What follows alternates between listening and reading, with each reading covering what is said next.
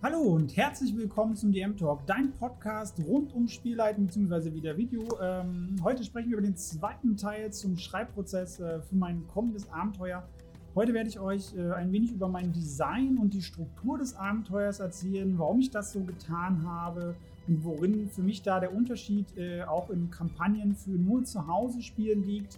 Und ähm, ja, einfach ein bisschen ein paar Designsachen, ein bisschen Theorie heute. Also seid gespannt. Viel Spaß beim Reinhören. Ja, wie gerade schon gesagt, hallo ihr Lieben, äh, heute geht es viel um das Handwerkszeug äh, zum Game Design, viel Theorie quasi. War eines meiner liebsten Themen in diesem Kontext, weil ich liebe es, äh, mich über Game Design äh, ja, zu unterhalten, mich da auszutauschen. Und ich wollte euch einfach mal so ein bisschen mitnehmen darin, wie ja, ich dann so ein Abenteuer vom Design her aufbaue, warum ich das tue und äh, was man dafür sich auch mitnehmen kann, wenn man zu Hause Kampagnen bastelt. Denn äh, da gibt es auch schon eine, ein, zwei, drei Podcast-Folgen von mir dazu, äh, wie man Abenteuer anhand von Szenen baut. Da bin ich ein großer Fan von. Das klappt für zu Hause auch super äh, und bei Kaufabenteuern umso besser. ja, fangen wir an. Wie gesagt, ähm, im letzten Video habe ich euch ein bisschen meine Ideen und äh, ja, Prozess beschrieben und am Ende kommt da ja im Optimalfall immer so ein Draft raus, so eine lineare Grundgeschichte. Das nehme ich als Grundlage und mache mir dann erstmal eine Skizze äh, von dem Abenteuergerüst. Ja, ursprünglich muss man dazu sagen, sollte das Ganze ja ähm, eine Fünf-Szenen-Struktur werden. Was bedeutet das? Ähm, grundsätzlich hat ein Abenteuer irgendwie immer eine Startszene und eine Endszene. Das ist, glaube ich, klar, egal wie lang, egal die Kampagne, ob man hier zehn Jahre spielt, ein Jahr spielt oder eine, eine Session, total egal. Man hat immer einen Startpunkt und einen Endpunkt, das ist klar. Das sind zwei Szenen. Dann ähm, mache ich das immer gerne so, gerade für One-Shots, dass ich dann immer noch zwischen Start- und Endszene drei variable Szenen anbiete, die man durchlaufen kann, aber nicht muss. Und an in jeder dieser Szenen gibt es dann immer unterschiedliche Informationen und Herausforderungen, die man lösen muss und äh, gleichzeitig dann die Informationen erhalten kann, um dann zu diesem Endpunkt zu kommen. Je mehr Informationen man sammelt, desto einfacher wird es natürlich am Ende. Ähm, ja, das ist die Sache. Aber man kann einen Weg laufen, muss aber nicht alle. Das vermeidet auch ein bisschen dieses ominöse, böse Railroading in Anführungsstrichen, wo immer viele so drüber schimpfen. Dementsprechend ist es halt modularisiert aufgebaut. ja. Ähm, außerdem äh, wollte ich diesmal mal probieren, optionale Startszenen einzubauen, also variable Startszenen, um verschiedene Ersteindrücke für das Abenteuer zu bekommen. Da hatte ich irgendwie voll Bock drauf, äh, die verschiedenen Mehrwerke liefern. Das wird jetzt auch so sein, dass es hm, ja, variable Startpunkte gibt. Das sind optionale Szenen, die kann man vorher spielen, empfehle ich auch äh, in dem Abenteuer, weil es einerseits ein bisschen in diesen Wald einführt, also Stimmung vermittelt. Wie ist das so in dem Wald? Wie läuft das so in dem Wald? Und was erwartet mich da auch? Dieses Mysteriöse, weil der Wald heißt der Flüsterwald und es flüstern einen da auch äh, gewisse Dinge etwas zu. Da kann man verzaubert werden von und in den Wald gelockt werden. Und natürlich äh, bekommt man da ganz, ganz tolle Encounter, die einem da irgendwie begegnen. Und das soll man da so ein bisschen mit hinbekommen. Und dann gibt es halt verschiedene Star äh, Startszenen. Zum Beispiel eine Szene wäre ein kleines Mädchen, die vor einer mitten im Wald stehenden kaputten Taverne steht, an einer Kette zieht äh, wo man dann schnell mitbekommt, hey, das ist eigentlich eine Holzpuppe, die beseelt wurde mit einer Fee und äh, die versucht ihren verstorbenen Freund Kurt, das ist ein Bär, äh, da rauszuziehen. Ja? Und man kann entweder dem Mädchen helfen und den, den ähm, Bären die Überreste dann begraben, dann wird sie befriedet und kann quasi übergehen ja, in das Totenreich, wie man das so nennen will. Und wenn nicht und man da Schindluder treibt, dann verwandelt sie sich in den Geist und attackiert einen. Und wenn man gut mit ihr umgeht, verrät sie einmal auch gleich Informationen zu einem der Kapitel und zu einem der Orte, die man entdecken kann, um dorthin zu bekommen, ähm, um dorthin zu kommen. Und dann bekommt man halt dort, wenn man da hingeht, weitere Informationen, wie man zum Beispiel zum, ich sag mal, zum Boss kommt. Das Abenteuer ist ja, wie gesagt, ein bisschen größer geworden als geplant. Es ist äh, nicht so eine Fünf-Szenen-Struktur, sondern ich habe eine Fünf-Kapitel-Struktur draus gemacht. Also der Aufbau ist eigentlich genau gleich, nur dass es dann äh, statt einzelnen Szenen ähm, Kapitel geworden sind, die jeweils nochmal etliche Szenen in sich drin haben. Und die Kapitel sind genauso miteinander verbunden wie in dieser Fünf-Szenen-Struktur. Ähm, die Szenen innerhalb der Kapitel sind dann auch nochmal untereinander im Kapitel selber verbunden, aber auch kapitelübergreifend. Also man kann in jedem Kapitel theoretisch alle relevanten Informationen mit bestimmten Gewichtungen natürlich erhalten, die es braucht, um dieses Abenteuer ähm, gut zu durchstehen, gut zu durchlaufen. Ich sag mal, optimal im Sinne des Autors, also von mir, zu durchlaufen. Und es wird immer in jedem Kapitel eine zentrale Szene geben, in, ähm, wo alle notwendigen Informationen enthalten sind, also ein Mindestmaß an Informationen enthalten sind, um dieses Abenteuer irgendwie, sage ich mal, befriedigend, positiv für die Spielenden zu lösen. Warum ist mir das wichtig? Das äh, Problem, was ich sonst noch bei Kaufabenteuern oft sehe, ist ähm, eine gewisse Railroadigkeit. Was grundsätzlich Railroad nicht unbedingt das Problem ist, wie ich finde. Es hat seine Berechtigung, äh, wenn man das bewusst benutzt. Aber wenn man ähm, das bisschen modularisiert aufbauen will, ist es halt schwierig, wenn man halt an einem Punkt nicht weiterkommt, wenn man gewisse Informationen nicht hat. Und das mag ich immer nicht, so eine Gatekeeper einbauen. Deswegen habe ich hier verschiedene Kapitel gewählt und es gibt wirklich etliche Hinweise auf jede, jedes einzelne Kapitel und man kann dann gut hin und her laufen und bekommt, also muss schon echt hart viel verkacken, ähm, dass man nicht an diese Informationen herankommt. Also natürlich geht das auch.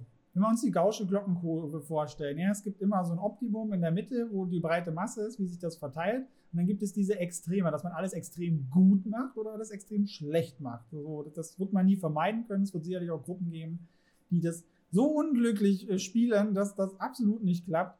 Ja, das weiß ich nicht. Das kann man nicht verhindern, aber dieser Aufbau vermeidet das eigentlich maximal. So, also was meine ich denn mit Szenen, äh, mit, mit, mit Kapiteln? Ein Kapitel wäre zum Beispiel das Dorf, Stoneham heißt das. Da kann man ganz viele Informationen bekommen. Das ist auch ein sehr gewichtiges Kapitel. Das ist eigentlich auch mehr oder weniger der Startpunkt, wo man hingeführt wird in 80 Prozent der Fälle, ja, weil da, aus Stoneham kommt ein Auftrag, da äh, spricht der, der, Dorfpriester quasi eine Quest aus. Ähm, hier, wir haben hier so einen komischen Fluch und bald ist so unser Opferfest und das ist uns ganz wichtig, weil Tradition und so. Und ähm, wir vermuten, dass hier irgendwie eine Hexe äh, das korrumpieren will, aber wir können das alleine nicht lösen. Wir brauchen Hilfe von mächtigen Abenteurern. So, das ist so der Aufhänger. Also man wird schon nach Stoneham geleitet, aber je nachdem, man, man hat ja einen gewissen Vorspann, wenn man diese optionalen äh, Szenen, Startszenen nimmt, wie ich das schon äh, ja, am Anfang gesagt habe des Videos. Da kann man natürlich auch schon Hinweise bekommen auf andere Kapitel, auf andere Orte. Da kann man ja theoretisch hingehen, wenn man möchte. Ich denke, die meisten Spielenden werden äh, in das Dorf gehen, sich erstmal mit dem Priester unterhalten und das im Hinterkopf behalten und dann dort erstmal Dinge verfolgen, weil das spannender ist. Aber man kann theoretisch auch schon sofort in Anführungsstrichen zum Endboss durchlaufen. Das, da bin ich sehr inspiriert von dem ähm, Zelda Breath of the Wild heißt das, glaube ich. Das hatte ich ähm, gespielt eine ganze Weile lang. Das muss ich übrigens mal weiterspielen und durchspielen vor allem. Was ich da schön finde, ist, dass man ähm, auf jedem Level ähm, zu jeder Zeit an jeden Ort mehr oder weniger gehen kann. Dass es keinen Gatekeeper gibt von wegen Level oder irgendwelchen anderen Sachen. Und das finde ich sehr, sehr schön, weil ich kann zufällig irgendwo hinkommen, habe Pech und sterbe sofort. Ich kann aber auch durch Skill, auch wenn ich Low-Level bin, weil ich extrem gut spiele, einfach weiterkommen an der Stelle. Und das habe ich vom Design her versucht, ein bisschen aufzugreifen, dass man theoretisch schon sofort irgendwo hin kann, dass es halt nur sackenschwer ist und nicht unbedingt clever ist, das zu machen. Hier sind die Spielercharaktere dann natürlich äh, grundsätzlich nicht zu schwach, also im Sinne von Skills oder von, von Kampfstärke her, wenn es darum geht. Aber sie haben halt maximal wenig Informationen. Und das Abenteuer ist so designt, wenn du ohne Informationen quasi zum Endboss läufst, ist es hinten raus wahnsinnig schwer, den überhaupt noch, sage ich mal, zu besiegen, wie auch immer das aussieht, weil ähm, man das clever machen muss bei mir. Das ist nicht einfach nur so ein Hau drauf Ding, man muss sich das vorher erarbeiten, dass das gut möglich ist. Ähm, also das sind solche Dinge, wo ich dann sage, ähm, das ist mir dann wichtig in Abenteuern. Okay. Ähm, zweites Kapitel wäre dann zum Beispiel der Feenhain. Ich habe mir einen kleinen Feenhain mittendrin ausgedacht. Das wäre zum Beispiel, wenn wir das, äh, diese variable Szene aufgreifen, die ich am Anfang kurz erklärt hatte, mit dem Mädchen und dem Bären, dann äh, kriegt man da einen Hinweis auf den Feenhain zum Beispiel. Ähm, dass man dahin geleitet wird, dass es diesen Ort gibt. Sie verrät einem auch, wie man dahin findet. Das macht es wesentlich einfacher. Ähm, das wäre dann so der zweite Ort. Ja, dann gibt es noch äh, so diesen, diesen Blocksberg, das habe ich ein bisschen aufgegriffen von so German Culture mäßig, sage ich mal, Blocksberg, Hexen und so weiter, dass das da oben ein Opferritual stattfinden wird. Das Kind, er wird da schön verbrannt, in Anführungsstrichen. Und ja, das ist alles ein bisschen makaber, aber total normal für die Leute. Ich meine, man muss ja irgendwie den Fluch entgegenwirken und wir müssen ja gut leben. Ich meine, das Kind wird verflucht geboren. Was will man machen? Müssen wir das opfern? Das will der Wald so und das ist Gesetz. Kann man hinnehmen, muss man aber nicht. So, dann haben wir diesen Ort und dann haben wir natürlich noch ähm, den Ort, wo, wo ja, der Endboss quasi sitzt. Das ist dann auch nochmal ein extra Kapitel. Und dazu gibt es dann, wie gesagt, immer Hinweise in jeder Szene. Wenn wir jetzt in die Kapitel reingehen, jedes Kapitel hat in sich selber geschlossen mehrere Szenen. Ähm, zwei bis sechs Szenen insgesamt grundsätzlich. Und jede Szene hat mindestens zwei bis drei Hinweise, die wiederum auf eine andere Szene verweisen damit das Abenteuer auch robust ist, damit genau das nicht passiert, dass die irgendwie durchlaufen, keine Information haben, am Ende rauskommen und maximal verlieren. Deswegen sage ich ja, ich weiß nicht, wie ungeschickt und unglücklich man sich in vielen Fügungen anstellen muss, damit das passiert. Eben wegen dieser zwei bis drei Hinweisregel. Also ich, ich habe da fast das Gefühl, da muss die Spielleitung echt nicht wollen, dass die Spielenden das schaffen. Weil du hast überall immer wieder irgendwelche Querverweise. Du sprichst mit dem einen NPC, der gibt dir dann irgendwelche Infos, entweder direkt oder halt im, im, ja, in der Syntax versteckt, ja, die man dann aufgreifen kann. Ich, ich liebe das ja immer so in äh, NPC-Dialoge einzubauen.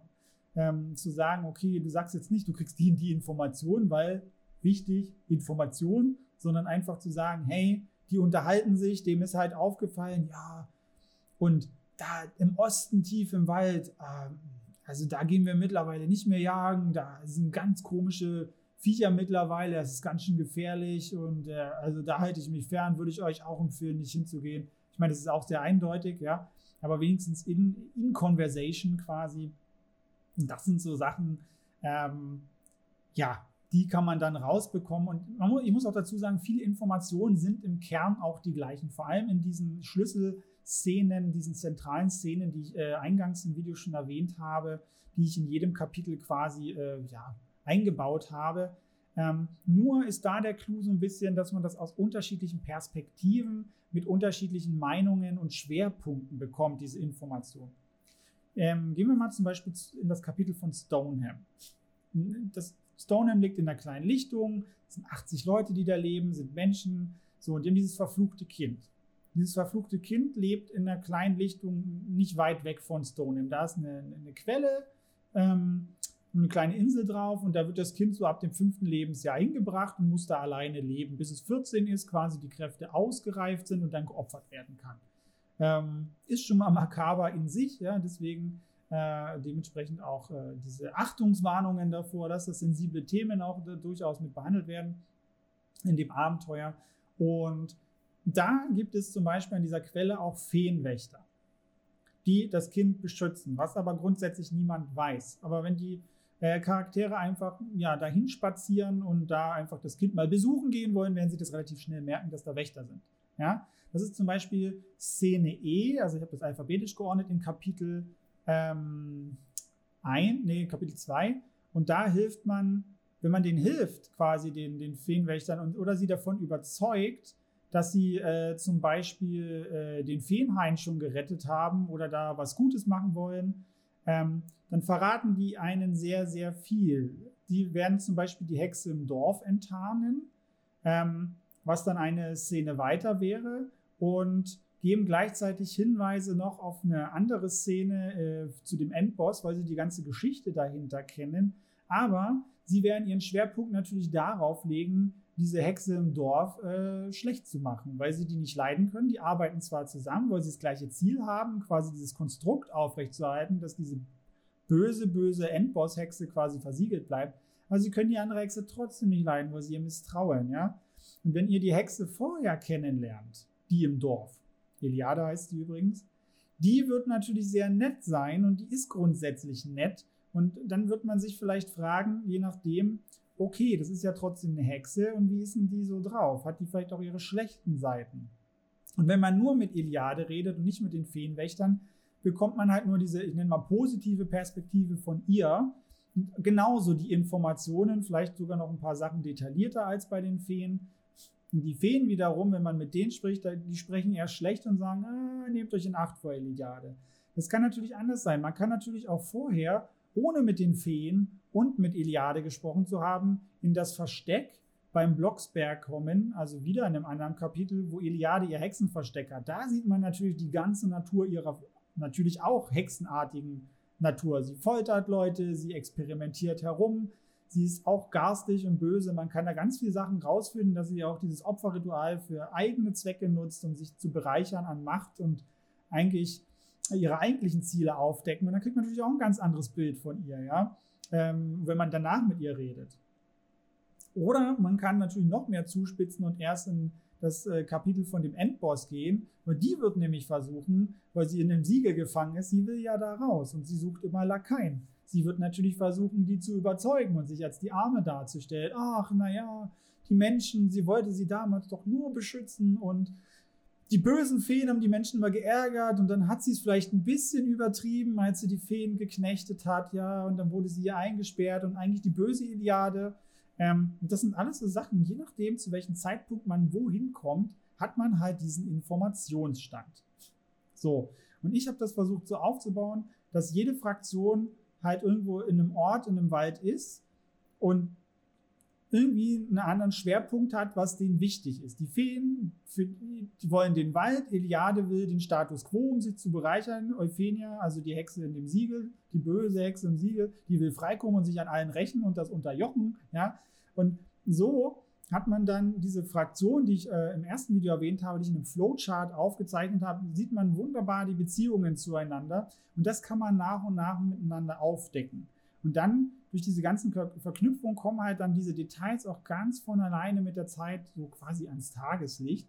Ähm, und hier war ich nochmal alleine beim Plan der Szenen schon echt, äh, habe ich viel dran gesessen, um einfach zu gucken, dass diese Verknüpfungen miteinander stimmen. Weil ich muss ja dann immer schauen, okay, wenn ich jetzt übergeordnete Kapitel habe, fünf Stück, jedes Kapitel dann nochmal Szenen in sich hat, und wenn ich zum Beispiel einen Mini-Dungeon mit drin habe, zum Beispiel das Versteck einer Hexe ist klassisch ein Dungeon, so, sind vielleicht fünf oder sechs Räume drin, dann hat ja, wenn das eine Szene ist, der ganze Dungeon dann nochmal quasi wie Unterszenen, weil verschiedene Räume, da findet man ja auch nochmal Sachen ähm, und auch nochmal Informationen und ähnlichem. Und so baue ich die Abenteuer, dass ich überall Hinweise verstecke und schaue, okay, wenn ich da vielleicht nicht hingehe, wie hoch ist die Wahrscheinlichkeit, dass ich da hinlaufe? Und dann kriege ich die Information. Wo könnte ich die aber noch woanders in irgendeiner Form bekommen, falls man da nicht hinläuft? Also man ganz viel durchdenken, welche Wege könnten die Spielenden zum Beispiel laufen. Wenn ich an meine erste Testgruppe denke, mit denen ich das gespielt habe, die ähm, sind zum Beispiel absolut nicht im Feenhain gewesen. Die haben dieses ganze Kapitel Feenhain komplett außen vor gelassen. Komplett. Für die war Eliade, ähm, die Hexe im Dorf, war die eher eine gute weil die haben ihr Versteck nie wirklich gesehen, weil man kann dieses Versteck nur unter, also man hat grundsätzlich zwei Möglichkeiten, in dieses Versteck zu kommen. Entweder man findet es von alleine, wo sie nicht da ist, dann kann man es gut untersuchen und ja, findet die ganze Tragweite ihrer Grausamkeit und ihrer eigentlichen Natur. Ähm, oder man schafft es irgendwie mit ihr zusammen in diesen, dieses Versteck zu kommen und da quasi zu reden. Dann wird sie sie aber nur begrenzt in Räume lassen, nicht in alle natürlich, weil warum sollte sie auch, wenn sie nicht muss? So. Und das sind dann alles so Sachen, äh, das kann natürlich ganz anders laufen, ja.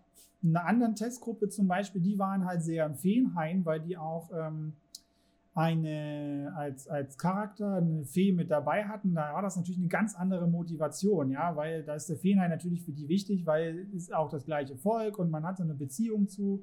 Und da waren die Feenwächter da natürlich auch ein, ein sehr zentraler Punkt in dem Abenteuer dann für die weil äh, da auch ein Trust da war, quasi, okay, das ist auch eine Fee, das ist jetzt hier so ein Paladin und die ist ganz toll und vertrauen wir natürlich eher als irgendwelche Fremden so, ne?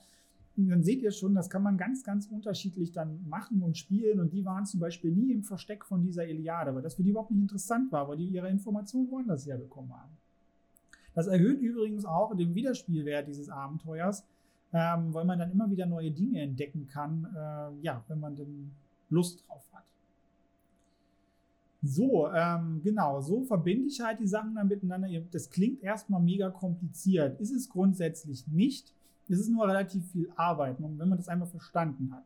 Weil die grundsätzliche mh, hm, Prämisse dahinter ist, arbeite mit Szenen. In jeder Szene gibt es Informationen, die man in irgendeiner Form erhalten kann und es gibt im Optimalfall eine Herausforderung, die es erschwert, an diese Informationen heranzukommen. Und dann kann man noch berücksichtigen, wie bekommt man diese Informationen. Also durch einen Bucheintrag, einen NPC oder durch Dinge, die passieren, ja, wie ein Event oder ähnliches.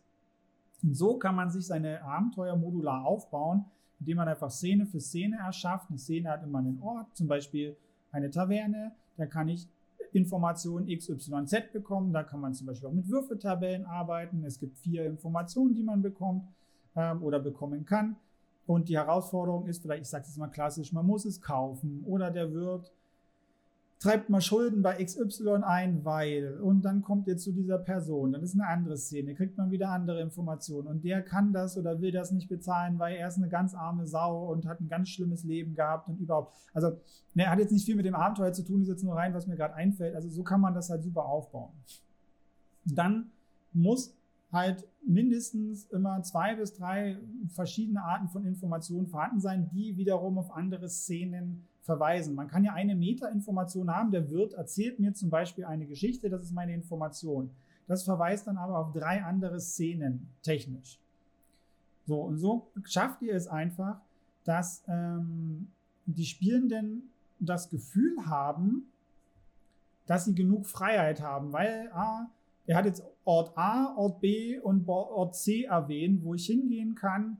Und das ist ja erstmal eine schöne Art und Weise, sich zu entscheiden. Man sollte auch nie mehr als drei bis fünf Sachen an Angeboten machen, weil das viel zu viel ist. Ähm, und dieser Trugschluss immer auch bei Sandboxen, ja, wenn man dann immer sagt, ja, und das böse Railroading und äh, dann, dann ist ja auch nur so verarsche.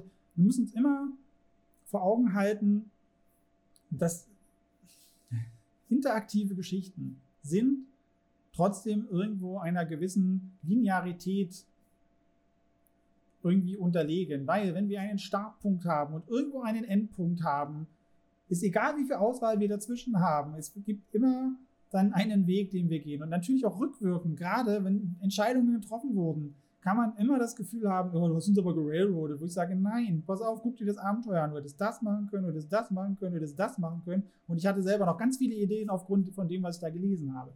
Weil das ist ja immer das. Im Nachhinein wirkt das alles immer so linear, weil man sich halt für einen Pfad entschieden hat und natürlich kommt dann auch eine lineare Geschichte dabei raus, wenn man das dann so durchlaufen hat. Ist ja klar. Aber das ist halt diese eine individuelle Geschichte, die man dann durchlaufen hat. Und das möchte ich einfach mit diesem äh, Abenteuer erreichen, dass die Spielleitung versteht, wie das Abenteuerdesign ist dahinter, dass sie ganz viele Informationen bekommt in jeder Szene, die Szenen optimalerweise so benutzt, ja, weil sie funktionieren, muss sie aber nicht. Sie kann die Information auch nehmen und in eine andere Szene parken, wenn ihr das besser gefällt, weil die Spielenden vielleicht gerade an dem Punkt sind, weil der Flow vielleicht gerade so ist, weil sie was Cooles gemacht haben und man sie damit belohnen will, weil sie halt auch darauf quasi jetzt gerade geiern, dass sie damit weiterkommen. Und warum die Leute dann enttäuschen? Man kann sie dann belohnen, wenn sie tolle kreative Ideen gebracht haben. Und das, äh, dieses Design ermöglicht es dir, äh, Informationen zu extrahieren, woanders hineinzupacken oder das ganz anders zu machen. Das ist halt das Schöne. Ich habe auch immer noch Twists mit eingebaut, also so ne, kleine Dreher im, im, und, und potenzielle Hooks, wo man dann äh, noch hingehen könnte, um einfach da noch mehr Würze reinzubringen oder noch eine zusätzliche Herausforderung. Zum Beispiel ähm, der Priester des Dorfes hat ein paar Kolyten und die vier sind eigentlich Hexenjünger von der bösen Hexe, die versiegelt ist. Die wollen eigentlich nur die Hexe im Dorf enttarnen, damit sie die vernichten können, damit die das Opferritual nicht mehr durchführt. Weil wenn das Opferritual nicht mehr durchgeführt wird, bricht das Siegel von der bösen Hexe und sie kommt frei. Yay! So. Und das kann man auch natürlich alles rausbekommen. Und diese Wesen haben einen Segen von dieser Hexe bekommen. Ähm, die, die, die Priester und die Akolyten, die können sich am Tag mehrfach in Raben verwandeln. Das kann man zum Beispiel als Twist nutzen. Und das habe ich auch an gewissen Stellen immer angebracht, dass wenn Sie da und da sind und das und das erforschen, dass Sie zum Beispiel dann äh, als Wink quasi ähm, ein paar Raben da sehen könnten und die das beobachten und das mitbekommen. Ja, so, und dann kann man diesen Plotstrang halt auch mit verfolgen, kriegt natürlich immer schön Verweise zu den Szenen, wo das hinführen könnte.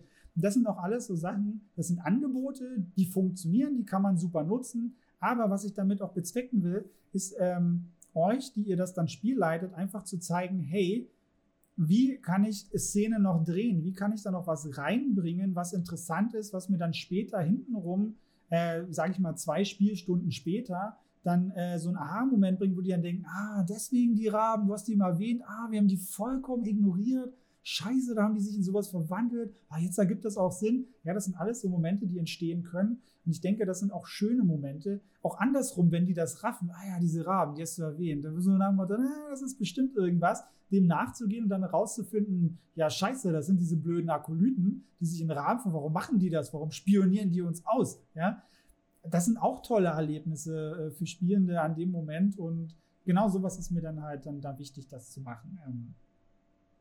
So, jetzt bin ich ein bisschen von meinem Skript hier abgewichen. Ähm so, genau, also sowas habe ich mir dann erstmal natürlich erstmal als Skizze aufgeschrieben. Also so arbeite ich im Abenteuerdesign und ähm, ja, ich habe halt immer gemerkt, es wurde immer größer, größer, größer, dieses Abenteuer, was ich, wo ich jetzt schon sehr, sehr viel drauf eingegangen bin mit den, mit den Kapiteln.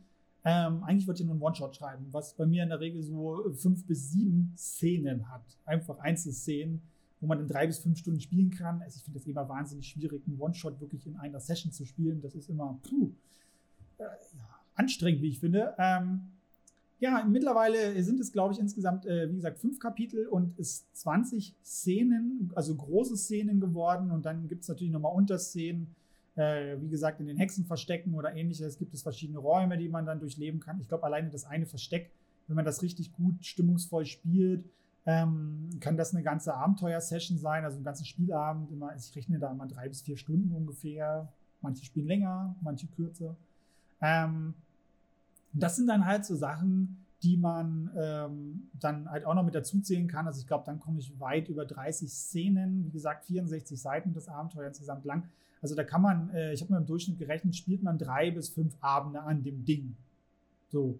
Und äh, ich denke, das ist eine ganz gute Sache. Manche vielleicht ein bisschen weniger, wenn sie schnell rushen oder nicht viel mit angucken. Manche auch ein bisschen länger, wenn sie das sehr ausspielen. Ich meine, ihr wisst ja auch immer, wie das so ist. Manchmal hängen sich äh, dann die, die Spielercharaktere an Dingen auf, äh, was ewig dauert, ja, wo man dann so eigentlich denkt, okay, das war jetzt gar kein relevanter Punkt für mich in diesem Abenteuer. Aber es ist dann halt einfach so. Und das ist äh, auch okay, ja. Man muss halt mal gucken, äh, wie man das macht. Ich würde jetzt einfach nochmal auf ein paar einzelne Punkte mit eingehen wollen, ähm, was ich so an, ich sag mal, speziellen Design-Hacks benutzt habe, um einfach nochmal zu gucken oder euch nochmal zu zeigen, was man noch in eigene Abenteuer einbauen kann. Vielleicht nochmal als Zwischenfazit diese Gesamtstruktur, die ich euch jetzt vom Design her beschrieben habe. Ähm, das ist etwas, das könnt ihr auch super zu Hause in, für Abenteuer machen. Wenn ihr einen One-Shot schreibt, ist das eine super geile Sache. Ähm, auch wenn ihr ähm, Kampagnen schreibt, könnt ihr das natürlich auch so machen. Lange nicht so ausführlich, um Gottes Willen. Also wenn ihr das braucht, gerne, ja. Aber das ist sacken viel Arbeit und äh, das muss man, glaube ich, nicht machen. Aber da gehe ich am Ende nochmal drauf ein, wo der Unterschied ist zwischen Homebrew-Kampagnen, also sprich nur zu Hause Gruppen und bei diesem jetzt Schreibzeug, weil der ist doch, doch schon nicht trivial ähm, und wie man das auch super zu Hause anwenden kann, ohne sich kaputt zu machen. Ich bin ja ein unheimlich fauler Mensch. Ich mit meinem Abenteuerdesign für, für meine Spielgruppen so. Und äh, entsprechend kann ich euch da auch ein paar Tipps mitgeben, wenn euch diese Art von Struktur gefällt, äh, wie man damit dann auch in der Hinsicht umgeht. So, jetzt ein bisschen mehr zu den Inhalten ich bin ja ein großer Freund von so doppelten, dreifachen, vierfachen Böden. Ja, so richtig schön tiefe weiter, wo man denkt, oh, jetzt habe ich es aufgedeckt und nein, nein, nein, Digga, da sind noch vier Schichten drunter, die du noch gar nicht gesehen hast. Ja, das liebe ich ja ungemein. Ähm, aber das Ding ist, das habe ich irgendwann mit den Jahren des Spielleitens gemerkt. Ich dachte, ich bin so clever, weil ich so einen doppelten Boden habe. Ja, da dachte ich mir so, ah, coole Idee, Chris, jetzt kriegst du sie. Nein, Mann, deine Spielenden sind schlau. Die haben entweder Haufen Rollenspielerfahrung, haben genug Bücher gelesen oder sind selber Computerzocker oder was auch immer. Die kennen das. Die sind clever, Mann. Die denken mit. Die sind gut.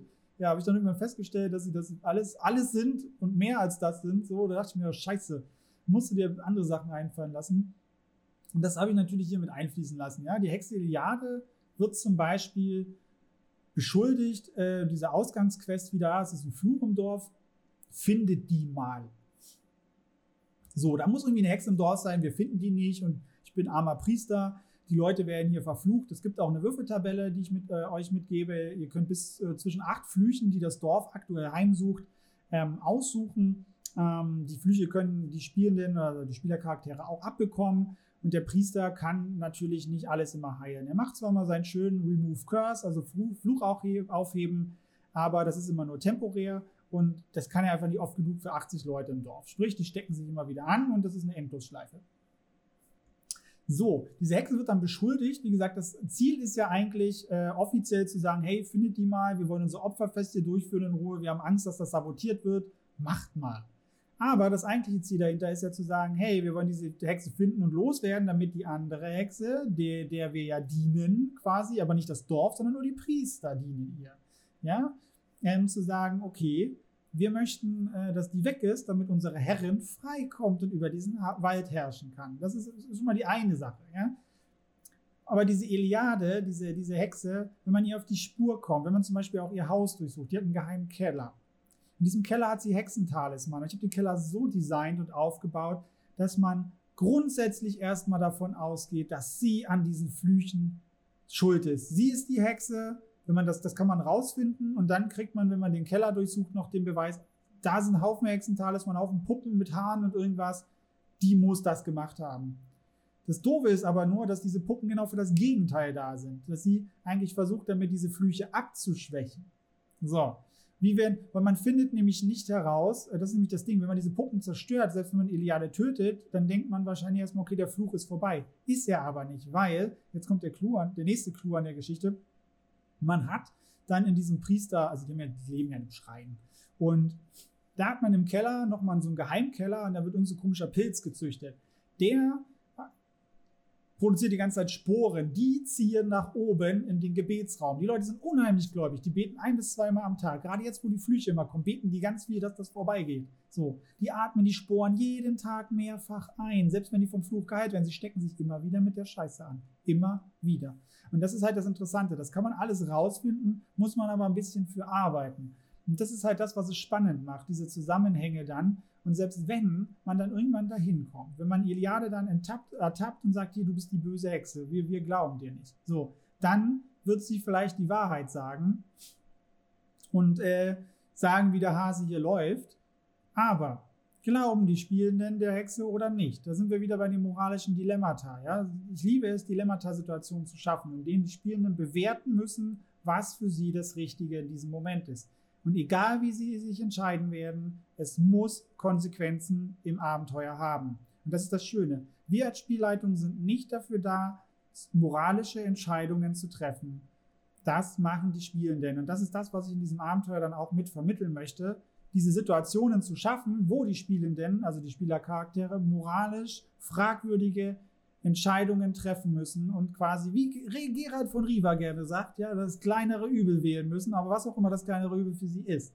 Und das macht mir unheimlich Spaß, ähm, wenn man vor allem auch vorher schon rausbekommen hat, dass sie halt mega die Leute quält und eigentlich sich auch nur bereichert hier, aber wir brauchen sie halt irgendwie. Und welche Entscheidung treffen wir? Wie machen wir das?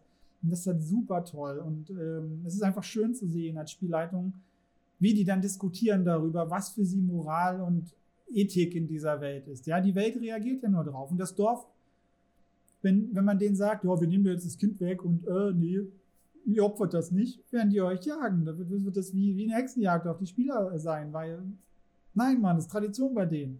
Über Generationen, Jahrhunderte. Das treibt man denen nicht so einfach aus. Oh nee, das, das hört man jetzt auf, macht man nicht, ist doof. Ja? Und das sind all so eine Zusammenhänge, und das ist dann halt super, weil wenn man irgendwo einen Hebel dreht, bewegt sich woanders einer, der einem entweder teilweise was Gutes tut oder halt auch nicht. Also solche Sachen sind da mit drin. Ähm, und das empfehle ich halt auch immer wieder in, in, normalen Kampagnen einzubauen. Ja, immer diese Art von, von Dilemmata schaffen und wo die Spielenden immer entscheiden müssen und immer das Gefühl haben, oh, egal wie ich mich entscheide, da ist immer noch zumindest so ein Funken, wo man sagt, nee, das ist nicht so geil. Weil das macht es einfach, äh, einfach spannender. Also natürlich nicht bei jeder Sache. Man muss den Leuten natürlich auch komplette Erfolge gönnen, die einfach nur Erfolge sind. Das ist auch total wichtig. Aber wie gesagt, äh, so plottreibend sind solche Dinge mega, mega wertvoll. Hm. Wiederspielwert, hatte ich vorhin schon erwähnt, äh, war mir auch unheimlich wichtig, also Elemente zu schaffen in diesem Abenteuer, die man entweder, ja, ähm, dass man das Abenteuer nochmal spielen möchte mit anderen Charakteren oder halt äh, Dinge daraus nochmal benutzen kann. Zum Beispiel meine, ähm, ich habe ja den Feenhain und da gibt es natürlich auch eine Pilztabelle für mysteriöse Pilze aus dem Feenhain. Und die äh, kann man zum Beispiel auch ganz, ganz äh, super anders weiter benutzen. Die Tabelle ist so aufgebaut, dass man ähm, auf die Farbe, das Aussehen, den Geschmack und den Effekt, also 4W6 würfeln kann und dann bekommt man das randomisiert einen Pilz zusammen. Man kann das aber natürlich auch so lesen, dass man einfach Zeile für Zeile liest. Man würfelt ein W6, okay, ich habe eine Zeile, das ist ein transparenter Pilz, der ist löchrig wie Käse, äh, schmeckt danach und hat den Effekt. Kann man auch machen. Und ich finde sowas halt super, super geil, weil das kannst du dir einfach rausziehen und das kannst du woanders nochmal benutzen. Ja, in sämtlichen Settings, wo es irgendwie um Alchemie geht, Labore geht, du kannst das im Feywild irgendwo mit benutzen. Alles, was mit Hexen zu tun hat oder Magier-Sachen, irgendwie in der Hinsicht, kann man solche Tabellen, finde ich, immer super gebrauchen. Ähm, und ich bin ein großer Freund von Zufallstabellen und ich glaube, jede Person, die Zufallstabellen auch liebt, hortet diese Dinge auch. Entweder selbst erstellt, ich bin großer Freund von äh, personalisierten Tabellen für die eigenen Settings. Und genau, das kann man dann halt mit dazu äh, hinzufügen. Was mir noch wichtig ist, sind erinnerungswürdige Orte, NPCs und Erlebnisse zu schaffen. Ähm, der Feenhain zum Beispiel, meine, meine Hauptthemen, Leitthemen waren ja ähm, Hexen, Skurrilität und Dark Fantasy. Ich versuche wenigstens, wenn ich Sachen anders, bewusst anders mache, das habe ich bei Feenhain gemacht, ähm, wenigstens eins dieser Hauptthemen, Leitthemen noch beizubehalten. Das ist zum Beispiel im Feenhain so, der ist weder, der, der ist eigentlich total farbenfroh und lebendig und so bunt und ah, Fee, toll, aber er ist trotzdem mega skurril. Das haben die noch äh, gemein, ja, der ist nicht düster und da ist zum Beispiel so ein Clou, die Spielenden werden einfach geschrumpft. Man wird einfach so groß wie eine Pixie. Man ist dann nur noch 15 bis 20 Zentimeter groß. Und das finde ich halt super spannend, zu sagen, okay, ich durchlebe jetzt die Umwelt wie so ein kleiner 15 bis 20 Zentimeter Zwerg. Das Gras ist dann so hoch, wie Bäume groß sind. Die Häuser sind, sind einfach Pilze und kleine Baumstümpfe. Und die Bäume, die wirken einfach wie Berge auf dich. Ja? Und, und in den Häusern gibt es keine Treppen, weil Pixies am Flügel, äh, sondern nur Löcher zum Hindurchfliegen. Und das ist alles darauf angepasst. Und ich finde es halt spannend, einfach Welten zu schaffen und das so äh, zu designen und zu beschreiben, dass man sie einfach da hineinversetzen muss. Wie ist jetzt dieses Leben als so 15 bis 20 Zentimeter große Person, obwohl ich eigentlich mindestens zehnfach so groß bin? Ja? Wie erlebe ich meine Umwelt? Und das ist halt mega spannend, ja. Auch mit den NPCs. Also ich bin ja ein großer Fan von NPCs. Ich spiele Sachen sehr gern, also Rollenspiele sie gerne. Ähm, und neben den Stat-Blocks äh, gibt es dann natürlich auch immer Steckbriefe bei mir. Kurzer Background, was sind die Ziele dieser NPCs, was haben sie grundsätzlich in Schlagworten für eine Persönlichkeit, was haben sie für eine Besonderheit, wovor haben sie Angst, ja. Und das sind alles so Sachen, das macht es sehr, sehr einfach, nochmal zusammengefasst, den NPC zu durchdringen und äh, ja, einfach dann gut spielen zu können, wie ich finde einfach als Grundlage. Auch nicht zu viel vorgegeben, weil die Spielleitung soll immer noch Raum haben für eigene Kreativität. Es geht halt immer nur darum, Ideen, ja, Ideen zu setzen, ähm, die irgendwie in das Setting passen. Auch die Dungeons, ja. Die Hexenverstecke haben mir besonders viel Spaß gemacht, auch viel Arbeit, muss ich sagen, aber auch viel Spaß. Ähm, die brauchen auch eine eigene Atmosphäre, ja. Vor allem, ich habe zwei Hexen in dem Sinne damit drin, die zwei Verstecke haben und die müssen anders sein. Und die müssen sich irgendwie voneinander abheben und zu den Persönlichkeiten der beiden passen. Und dann wird es halt schon ein bisschen deep-divig. Ähm, da müssen die Flufftexte passen, die, die, die Gegenstände, die man da findet, die Kreaturen. Zum Beispiel in dem einen Versteck von der versiegelten Hexe war für mich ganz klar so, so ein Aufhänger, die Schöne und das Biest. Ja, diese animierten Objekte, die die da hatten, habe ich in eine Tabelle gepackt. Was gibt es da für animierte Objekte als, als Diener? Ähm, und das sind so Sachen, ja, das kann man auch als Tabelle wieder rausnehmen und woanders mit benutzen. Und ja, sowas finde ich halt immer sehr, sehr schön, wenn ich das auch in anderen Abenteuern finde, mir das einfach rausnehmen kann. Ähm, ja, und dann auch natürlich zu berücksichtigen, funktioniert dieses Abenteuer auch, wenn man zum Beispiel einen Evil Run macht. Also was meine ich damit? ähm, wenn die Charaktere eher böse sind, ja, finde ich voll gut mit dem Opferfest, lassen wir das Kind opfern oder lassen wir das Kind klauen, irgendwie selber opfern und die ärgern.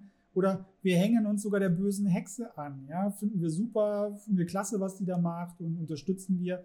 Gibt auch Gruppen, die das machen. Und das Abenteuer muss dann auch funktionieren, wenn die Leute böse spielen. Das ist genauso wie in euren Kampagnen. Ne?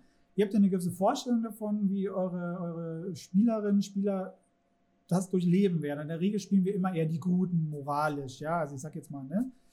Ähm, wenn wir das jetzt so machen wollen, weil ich will jetzt nicht auf die Debatte mit Gut und Böse eingehen, äh, weil das ist ja auch immer Perspektivensache.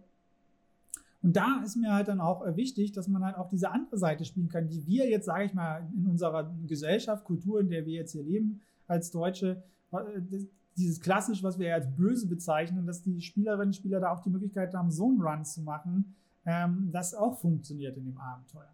Ähm, und das geht halt in dieser Modulstruktur genauso. Und äh, da habe ich auch ein paar Hinweise mit reingeschrieben, extra dazu, wenn man das spielen will, was da empfehlenswert ist. Ähm, solche Sachen. Ähm, Kampf-Encounter sind natürlich gerade in Dungeons and Dragons auch immer eine spannende Sache. Ich habe mich hier beim Endboss für einen harten taktischen Kampf entschieden äh, und da Mystic Encounter draus gebaut. Ähm, es gibt ja immer äh, bei D&D haben Monster äh, in ihrer Action Economy halt einfach auch manchmal mächtige Monster auch so legendäre Aktionen, also zusätzliche Aktionen zwischen den Zügen der Spielenden, damit sie einfach dann als einzelnes Monster auch mit der Anzahl an Angriffen und Möglichkeiten der Spielenden mithalten können. Und dann gibt es noch eine Stufe weiter, das sind so mythische Aktionen, die es in ähm, Mythic Odysseys of Terrors gibt. Äh, das Buch habe ich nämlich damals auch gelesen. Das hat mich auch sehr inspiriert. Weil da gucke ich halt auch immer so ein bisschen bei Videospielelementen vom Design her, was kann ich in ein Rollenspiel einbauen. Das ist so ein typisches Ding, der Endboss hat mehrere Phasen. Ja, wir kloppen den runter und dann ist er bei 20% Leben. Dann geht der übelst in Range, regeneriert nochmal 50.000 Millionen HP und solche Sachen. Das kann man im Rollenspiel auch mit einbauen, muss man aber natürlich aufpassen, äh, dass man das nicht überlädt, weil ein Rollenspiel ist kein PC-Spiel und ihr wisst, wie das ist, wenn man zu viele dieser Mechaniken da reinknallt, macht das einfach keinen Spaß mehr. Hm, nee. Also solche Sachen. Spielhilfen sind mir immer ungemein wichtig. Ähm, das lese ich nie in Abenteuern und das finde ich unehrlich schade, weil die meisten Leute haben keine Ahnung von Game Design und Spieldesign und ähnlichen Dingen. Wir spielleiten einfach, wir haben dann einen gewissen Erfahrungsschatz und kriegen das irgendwie hin, weil wir ähm, mit der Gruppe interagieren und ein Gefühl dafür haben, wie die Gruppe gerade drauf ist. Was vollkommen solide ist, was vollkommen ausreichend ist für die meisten Dinge. Auch gerade mit einem One-Shot. Aber ich denke, viele Abenteuer werden als schlecht bewertet, obwohl sie an sich gar nicht so schlecht sind, sondern einfach ähm, der Sinn der Abenteuer nicht verstanden wurde oder nicht gut genug äh, vermittelt wurde. Deswegen gibt es bei mir in dem Abenteuer diese Abenteuerstruktur, die ich euch erklärt habe mit den Szenen. Das, das kriegt man visuell dargestellt und nochmal kurz erklärt mit an die Hand. Und ähm, dann äh, gebe ich euch noch ja sowas wie einen Spannungsaufbau mit dass man einfach wie in so einem, wenn man sich das vorstellt, früher, früher in der Schule im Deutschunterricht, dann diese drei oder fünf Aktmodelle, ja, dass man einfach nochmal mitbekommt, welche Szene oder beziehungsweise welches Kapitel soll was und in welcher Phase befinden sich die Spielenden was ist nochmal das Hauptziel äh, mit diesem Abenteuer, dass man halt mit einem kleinen Überblick, das sind zwei Seiten, als Spielleitung relativ schnell rafft, okay, wie ist das Abenteuer strukturiert, wie kann ich damit arbeiten und was ist der Sinn dieses Abenteuers? Was soll das eigentlich? Warum ist die Stimmung so, wie sie ist? Warum ist das wichtig, dies, das und jenes zu tun? Weil, wenn man das verstanden hat, dann macht es das Improvisieren unendlich leichter. Weil ich habe das Problem, ich spiele gerade Icewind Dale. Ich bin unendlich fauler Mensch. Ich kann zwar gut Spiel leiten, aber ich bin faul. Und das sind 350 Seiten oder so. Und ich habe keinen Bock, das ganze Buch zu lesen, darüber nachzudenken, bevor ich anfange zu spielen um zu verstehen, worauf es hinausläuft. Ich schlänge mich mehr oder weniger von Seite zu Seite. Das funktioniert grundsätzlich, ist aber mega unbefriedigend, weil ich nicht weiß, wie gut ich improvisieren kann, ohne Plotholes hinten raus zu erzeugen. Das ist scheiße. Wie gesagt, bei einem One-Shot funktioniert das noch super. Ich habe jetzt auch mehr als 60 Seiten, da funktioniert das auch schon nicht mehr. Deswegen diese Übersicht. Einfach nochmal zu beschreiben, okay, hey, worauf soll das hier hinauslaufen? Was ist das Ziel? Was wird grob passieren? In welcher Phase, in welchem Kapitel, was ist da nochmal das Ziel, was du erzeugen sollst. Und das macht es unendlich leichter, wenn man das im Hinterkopf hat, dann zu improvisieren, weil dann kann ich einfach die Infos nehmen, die ich irgendwo gelesen habe und kann darauf hinspielen. Wenn es heißt, Kapitel 1 ist eigentlich nur oder der Start nur dafür da, um die zu verwirren und die einzelnen Fraktionen mehr oder weniger vorzustellen, dann ist das das Ziel. Wenn man das vor Augen hat, macht es das wesentlich einfacher, wenn man weiß, was man da tut als Spielleitung. Weil der Trugschluss meiner Meinung nach ist immer bei vielen Leuten, die immer sagen, ah, ich kann nicht improvisieren, ich bin nicht gut genug. Das ist für mich immer Quatsch. Die meisten Leute werden das wesentlich besser machen, als sie sich selber zutrauen. Ähm, und Vorbereitung ist halt die halbe Miete beim Improvisieren. Und wenn du weißt, wenn du ein Ziel vor Augen hast, wenn du ein Ziel vor Augen hast und das verstanden hast, dann kannst du halt auch gut improvisieren, weil du halt immer weißt, worauf du hinarbeiten musst. Und dann werden deine Ideen automatisch dahin angepasst. Für das Gesamtziel. So. Das ist halt auch nochmal hm, so ein wesentlicher Unterschied, glaube ich, auch zum Schreiben von Homebrew-Kampagnen und von so Kaufabenteuer. Weil wenn du dir selber ein Abenteuer ausdenkst oder eine Kampagne ausdenkst, hast du dir das ausgedacht. Das ist deine eigene Logik. Die verstehst du in der Regel, was du dir ausgedacht hast. Bei anderen, wenn du was für andere schreibst, das musst du denen verständlich machen, weil die nicht in deinen Kopf reingucken, die dich nicht dabei haben. Und das ist ja gerade die Krux dabei. Das muss funktionieren, ohne dass du dabei bist und brätst quasi, ja. Und das ist halt, finde ich, der große signifikante Unterschied, was das Thema betrifft, zwischen Kaufabenteuer und ich mache zu Hause für meine Gruppe was. Ähm, ja, jetzt vielleicht nochmal, also so viel zum Thema, wie habe ich mein Abenteuer aufgebaut. So, was können wir uns denn jetzt für Homebrew-Kampagnen mitnehmen? Ähm, wie gesagt, diese Form von Worldbuilding, wie ich auch diesen Ideenfindungsprozess im ersten Video und so weiter gemacht habe, auch hier die Gesamtstruktur mit dem Abenteuerdesign, sich zum Beispiel vielleicht erstmal zu überlegen, was habe ich für Fraktionen, die in einem Flowchart zu packen, ähm, was habe ich ähm, ja, für Szenen zum Beispiel, wie will ich das machen oder was für Orte. Das sind alles so Sachen, ähm, das kann man zu Hause auch gut machen. Ja? Auch übergeordnet, wenn ich ins Worldbuilding gehe. Ich habe zum Beispiel ein großes Land, ich habe Stadt A, B, C, das könnten erstmal Orte sein. Die kann man als Szenen quasi markieren und dann sagen, okay, was macht denn die ein bisschen aus? Was könnte ich denn da für Informationen herausfinden? Was gibt es denn da vielleicht auch für Probleme?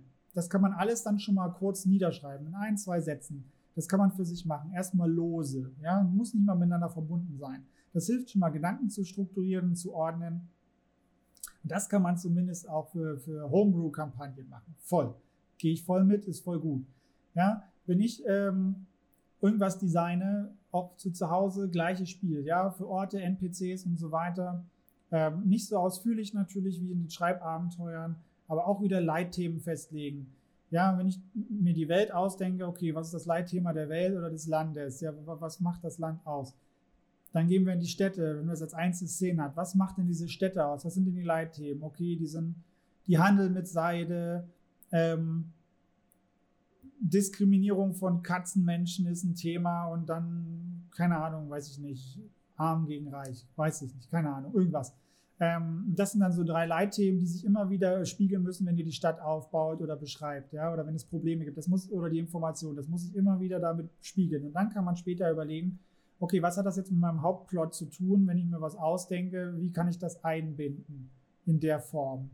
Zum Beispiel brauche ich vielleicht Informationen von Katzenmenschen, der aber vielleicht irgendwie eine wichtige Fähigkeit hat, deswegen aber, weil sie diskriminiert werden, werden sie gefangen gehalten ähm, und man kommt nicht an ihn ran, man tötet ihn aber nicht, weil er irgendwas Wichtiges kann. Und dann muss man vielleicht erstmal diese Problematik überwinden, damit man da rankommt, wo man hin will. Beispiel. Ähm, ich lege mir in der Regel, ich mache es halt in der Regel auch sehr sandboxig, äh, Metaziele fest. Also ich habe immer oft das Ende vorm Kopf, das macht es einfacher. Ich habe meistens mal so eine epische Schlacht oder eine Endszene im Kopf, ähm, wo meine Spielenden da irgendwann mal landen sollen, meiner Meinung nach. Ähm, und dann ganz viele Plotstränge. Also ich bereite in der Regel immer drei bis fünf Plotstränge vor, wie man da hinkommt aus verschiedenen Perspektiven. Ähm, und das biete ich dann halt immer an. Wir sind gerade zum Beispiel, jetzt glaube ich, haben wir die 23. Session, spielen wir heute. Und wir sind immer noch in der Explorationsphase. Äh, ich habe denen sehr viele Plotstränge angeboten. Ich glaube, es ist sogar schon mehr als diese fünf. Dazu neige ich immer sehr oft. Für Anfänger würde ich das nicht empfehlen, weil man muss diese Fäden irgendwann wieder zubekommen. Und das kann sehr nervig sein, sehr anstrengend sein. Ähm, genau, dann irgendwann werden sie sich mal entscheiden, was sie spielen wollen oder was ganz anderes.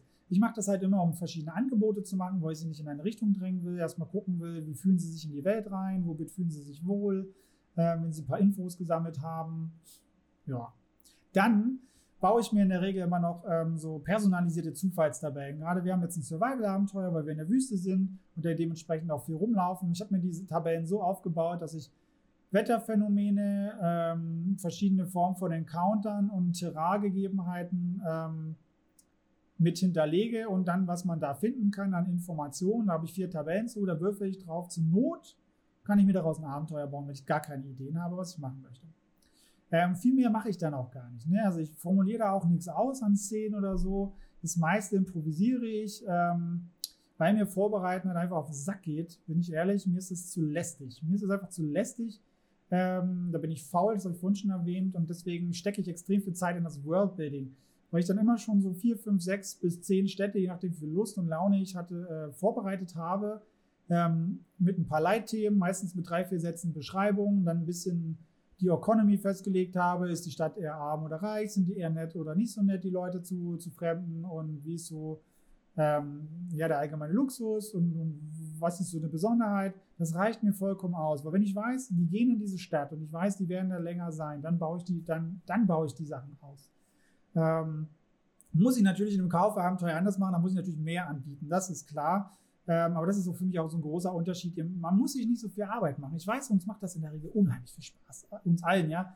Ähm, diese Dinge, das weiß ich, aber ähm, die Frage ist, können wir die Zeit nicht sinnvoller nutzen, indem wir uns vielleicht Gedanken machen, wie wir tolle NPCs schaffen, wie wir sie spielen, um einfach ein tolleres Rollenspielerlebnis zu schaffen, weil ähm, als Spielleitung neigen wir sehr oft dazu, sehr viele Dinge vorzubereiten, die wir grundsätzlich nie benutzen.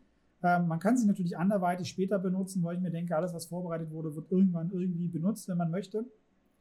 Und äh, ja, aber ich glaube, das fällt vielen auch schwer, zumindest mein Eindruck bei Instagram äh, oder bei Facebook in den Gruppen auch, weil man gesagt wird, ja, da kann ich das gar nicht so benutzen. Und dann geht es auch viel bei den Leuten um Wertschätzung und nehmen das dann persönlich, dass äh, die Spielenden das nicht annehmen. Wo ich mir mal denke, okay, wenn du jetzt einen Dungeon vorbereitet hast, dann ist der halt nicht in dem Wald, wo sie da nicht hingegangen sind, dann hast du halt irgendwo anders eine Ruine oder eine Kelleranlage und dann ein Lagerhaus in der Stadt und dann ist der Dungeon halt einfach gemauert und dann baust du das alles da rein. Also grundsätzlich nicht das Problem.